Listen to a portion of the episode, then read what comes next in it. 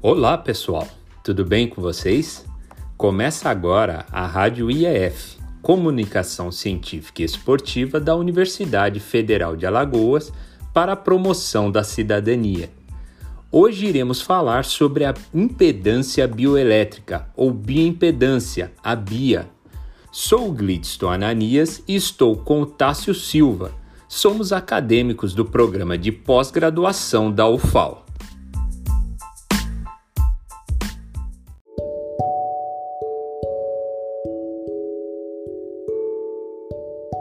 Para entendermos os princípios da BIA, é necessário entender alguns princípios de condutividade e resistência dos organismos vivos.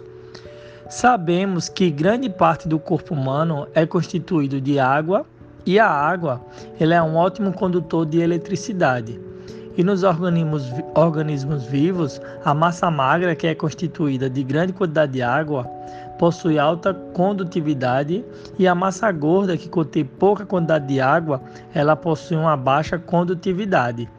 Nos organismos vivos, a resistência estão localizadas no líquido extracelular e intracelular, assim como nas membranas celulares.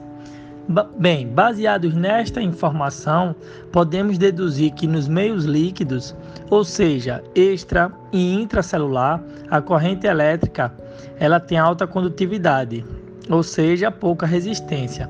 E nos meios lipídicos e proteicos, que se referem à membrana, ela apresenta uma baixa condutividade, ou seja, alta resistência.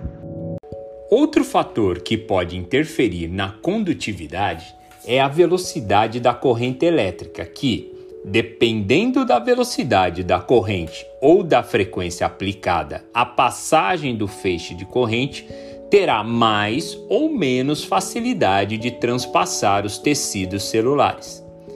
Se compararmos o corpo humano com um cilindro homogêneo, temos que a resistência de um material homogêneo, no caso o cilindro, e de área transversal homogênea é igual ao seu comprimento, no caso do corpo humano, a sua altura, e é inversamente proporcional à sua área de seção transversal, no nosso caso, a massa corporal total, a circunferência corporal. Só que o corpo humano não é um condutor homogêneo como um cilindro. Cada segmento corporal tem seu comprimento específico, assim como sua área de seção transversa própria, além de ser constituído de tecidos diferentes. Quanto aos métodos de análise, encontramos a bioimpedância de frequência única.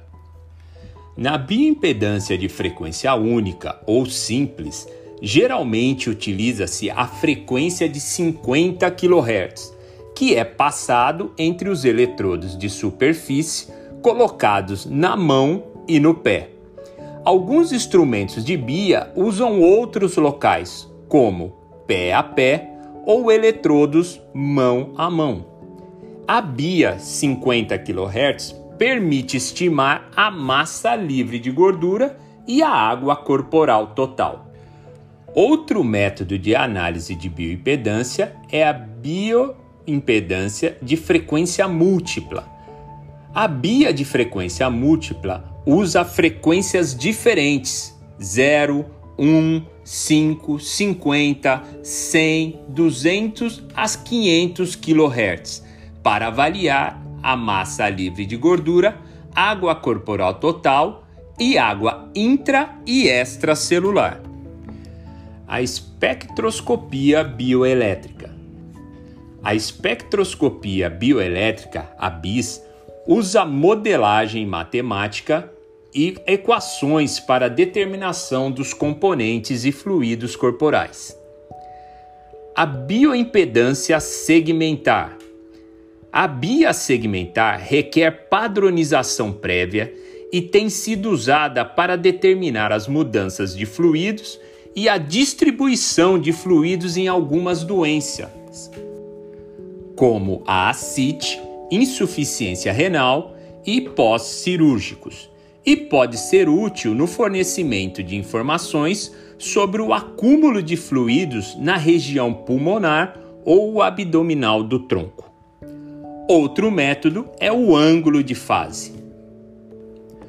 O ângulo de fase reflete a relação entre resistência e a reatância dos tecidos e membranas celulares e pode ser ajustado pelo sexo e idade, sendo capaz de avaliar a integridade das membranas celulares e tem sido estudado recentemente como possível indicador do estado nutricional e utilizado também como ferramenta de diagnóstico e prognóstico em pacientes com doenças.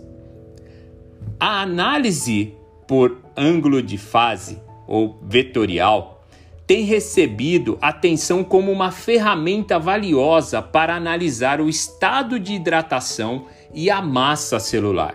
E tem demonstrado também valor prognóstico em condições como pré-operatório, câncer, infecção por vírus de imunodeficiência ou na doença de Alzheimer. No entanto, a bioimpedância apresenta algumas limitações, como as dificuldades de validação da BIA em diferentes idades e grupos étnicos e as condições climáticas com estados de hidratação anormais que resultaram em uma infinidade de equações da BIA, que confundem ao invés de auxiliar na interpretação dos resultados da bioimpedância. A validação da BIA. A validação das equações de bioimpedância deve ser feita em relação aos métodos de referência, incluindo o modelo de múltiplos compartimentos, densitometria, a pesagem subaquática, absorciometria de raio-x de energia dupla ou DEXA, diluição de isótopo e potássio corporal total. Embora a DEXA ainda não seja considerado um método padrão, um método ouro, ele é incluído como método de referência devido à sua ampla disponibilidade e pode ser usado em pacientes. Portanto, concluímos que a determinação das alterações na massa celular corporal, água extracelular e água intracelular requer mais pesquisas usando um modelo válido que garanta que as alterações nos líquidos celulares sejam identificadas. O uso da bioimpedância segmentar, bioimpedância multifrequencial ou espectroscopia bioelétrica em estados alterados de hidratação também requer mais pesquisas, e o uso da análise de bioimpedância bioelétrica é difundido tanto em indivíduos saudáveis quanto em pacientes, mas sofre com a falta de métodos padronizados e procedimentos de controle de qualidade.